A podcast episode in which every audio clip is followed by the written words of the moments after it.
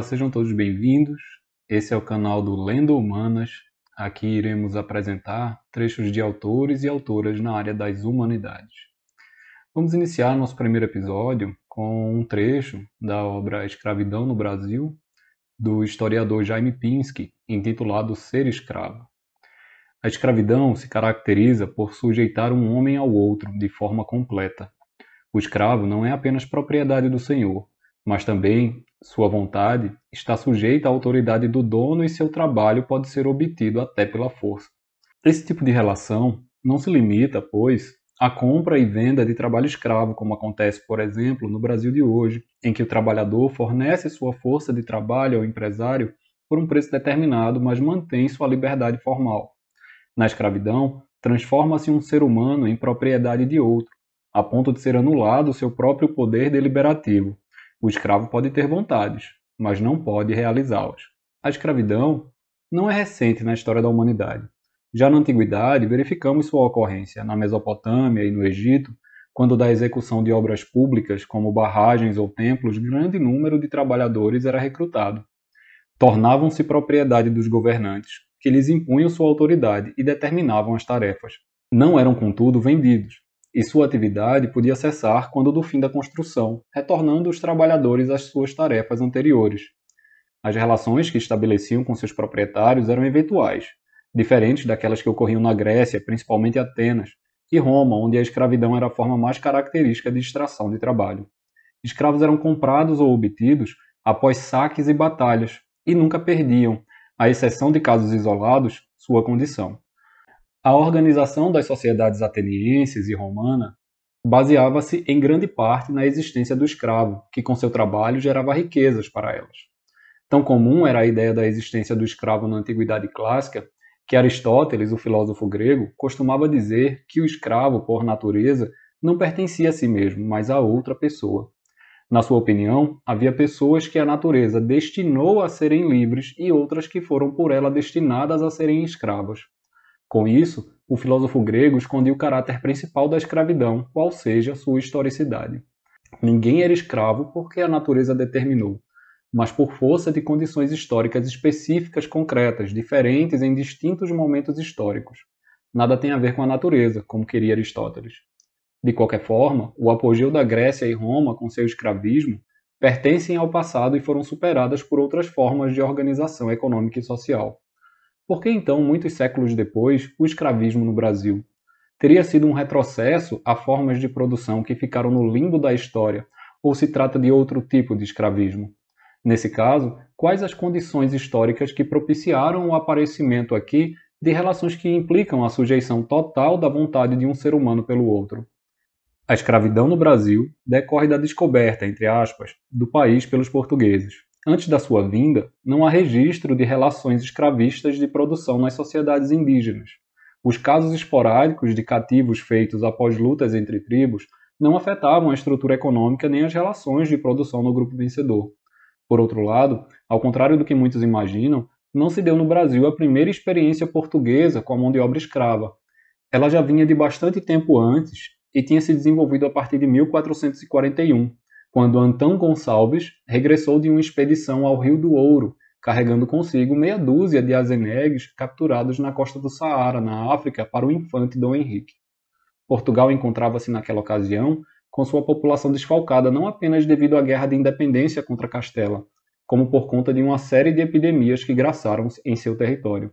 Ao longo do século XV, a aventura colonial, que deslocava mão de obra útil para a África e as Índias, de forma maciça agravou o problema. A presença da mão de obra escrava, preenchendo os vazios, permitiria uma intensificação da migração portuguesa para o ultramar. Numa população de um milhão e meio de habitantes para o século XVI, os estudiosos estimam a imigração em quase 300 mil pessoas. Assim, o escravo seria uma compensação, ao menos parcial, dessa perda populacional, uma condição para viabilizar as chamadas conquistas ultramarinas. De início, a obtenção de escravos ocorria de forma mais ou menos aleatória. As expedições portuguesas iam atrás de riquezas da costa noroeste da África e o rapto de nativos arrancados de suas casas fazia parte do conjunto de atividades que se dedicavam aos lusitanos. Logo, porém, saem especificamente para isso. Em 1444, por exemplo, seis caravelas partem de Portugal com o objetivo exclusivo e declarado de apresar escravos. A expedição de 1444 dá bem uma ideia dessa fase de caça aos escravos pela violência e disfarçatez. Chegando a uma pequena ilha, os portugueses deram sobre eles, matando e prendendo quanto podiam. O resultado foram 165 prisioneiros. Numa segunda ilha, prenderam mais 60 e, finalmente, no Cabo Branco, sequestraram 14 homens que encontraram pescando e uma moça que estava dormindo. A volta da expedição a Portugal, com mais de 200 escravos entre negros, mulatos e brancos, foi saudada de forma entusiástica, o que contrastava com o estado de espírito dos cativos, uns se lamentando em voz alta, outros caminhando cabisbaixos e outros ainda autoflagelando-se. O cronista, que nos legou essa descrição, afirma ter de início se emocionado com o quadro. Logo, porém, lembrou-se de que os males físicos e a perda da liberdade dos africanos eram amplamente compensados pelo caminho da salvação espiritual, que a conversão ao cristianismo lhes propiciaria. Como vemos, vários elementos justificadores da escravidão no Brasil, inclusive o papel do colonizador da religião, já aparecem desde o início do escravismo português.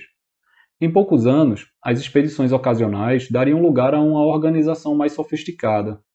Um forte português construído na ilha de Arguim, a 80 quilômetros ao sul de Cabo Branco, dá origem a uma feitoria por meio da qual os negociantes lusitanos compravam negros cativos que os intermediários do negócio, por serem inimigos ou por simples interesse comercial, iam buscar no interior da África.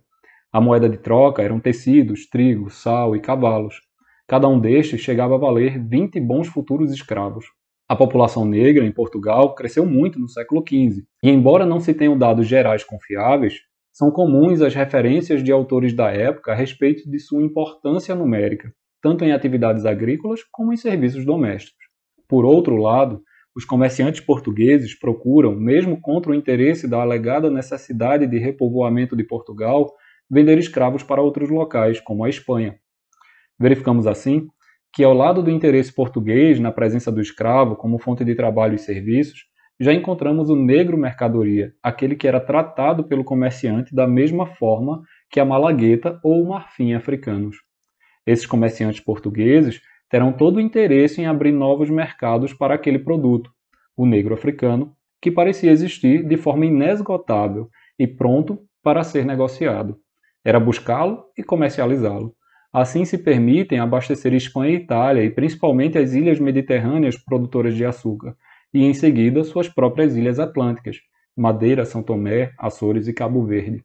Não será exagero dizer que, no decorrer do século XVI, já se podem encontrar vários dos elementos integrantes da grande lavoura escravista que se desenvolveria mais tarde no Brasil. Traficantes, proprietários, escravos africanos, força de trabalho e mercadoria, e grande lavoura açucareira. O ensaio mostrara que a peça era viável. Texto e personagens estavam certos. Faltava apenas encontrar um palco de grandes proporções para encená-la, e este foi encontrado em 1500. O Brasil.